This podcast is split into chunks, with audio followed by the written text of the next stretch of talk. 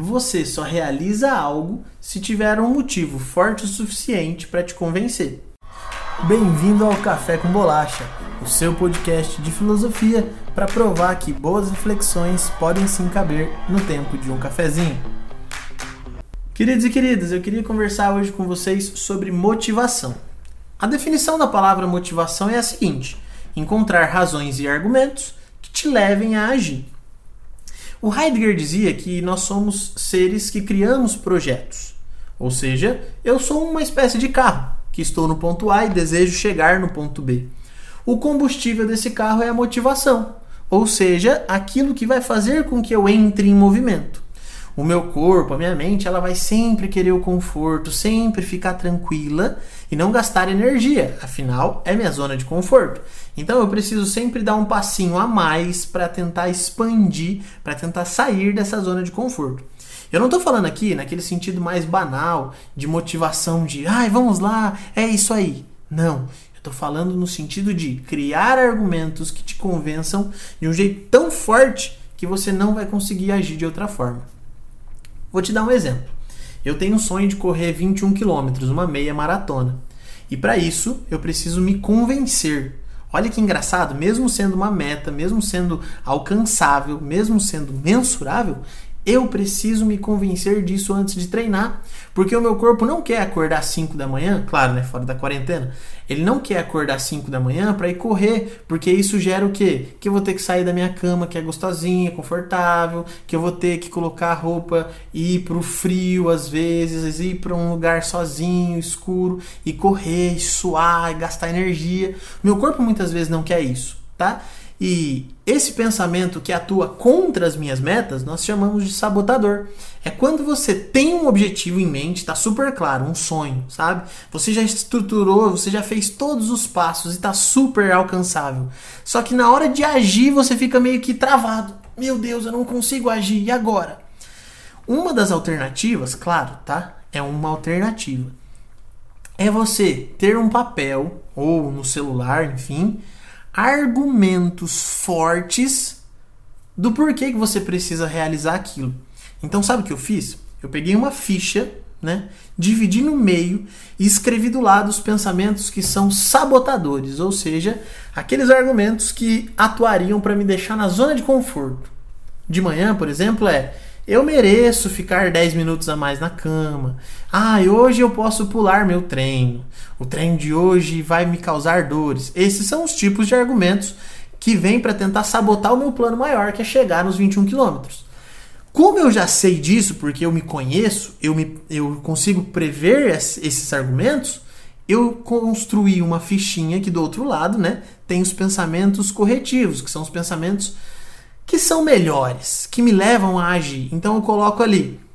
O treino de hoje é, é fundamental, eu preciso fazer o treino de hoje para fazer o de amanhã, eu não posso deixar acumular. E eu vou criando argumentos para convencer a mim mesmo de que eu preciso vencer esses pensamentos sabotadores. Não é engraçado, mas essa dinâmica funciona. E funciona muito bem quando você para para pensar em curto prazo. Por exemplo, você planeja essa semana e essa semana tá ali, super bonitinha, redondinha. E aí o primeiro dia, segunda-feira, é sempre legal, porque você tem uma motivação maior, porque é o começo, nós somos entusiasmados com o começo das coisas, né? Vídeo uma criancinha, você olha para uma criancinha, fica entusiasmado. Terça-feira as coisas já começam a ser um pouco mais difíceis, porque exigem o segundo passo. O terceiro, para quarta e quinta-feira as coisas começam a ficar mais difíceis por quê? Tanto que a galera da academia sabe que os dias menos frequentados é de quinta-feira para frente. Então, quando começa a cair a sua empolgação, vai restar o quê? Qual é o combustível que te resta? Resta o combustível da motivação verdadeira, que são as razões pelas quais você deseja realizar alguma coisa, são os motivos pelos quais você deve se convencer. E nós precisamos lembrar disso sempre. As propagandas, elas nos lembram dos produtos 10, 15, 30, 60 vezes no dia. Então, por que não nos lembrar a todo momento do porquê que nós fazemos alguma coisa? Lembre-se, eu não estou fazendo aqui um roteiro para você ser altamente produtivo e ser uma máquina. Não. O que eu estou tentando te falar é para que você consiga olhar para os seus planos que são parte de você, são seu desejo de se realizar e como você consegue fazer isso de um jeito mais é, prático, real. E o jeito real é você precisa encontrar motivos, razões suficientes que te levam a agir. Como você vai fazer isso? Lembrando-se, você tem momentos que você está totalmente racional, né? Quando você senta ali na sua escrivaninha, é tudo bonitinho, maravilhoso. Só que tem alguns momentos que você está só no impulso. Então você precisa estar antecipando esses momentos do impulso para que você consiga evitar que o impulso te leve a agir de modo errado. Quer um conselho que eu fiz? Estou fazendo uma reeducação alimentar faz mais de um ano. Eu coloquei na porta da minha geladeira um adesivo, um post-it bem grande, falando os argumentos que eu possuo para comer melhor. Porque na época de ansiedade, a primeira coisa que me vem é coma para satisfazer isso. Um prazer de curto prazo, extremamente intenso, comer um doce. Só que aí eu lembro que eu tenho uma maratona, que eu tenho um objetivo de saúde.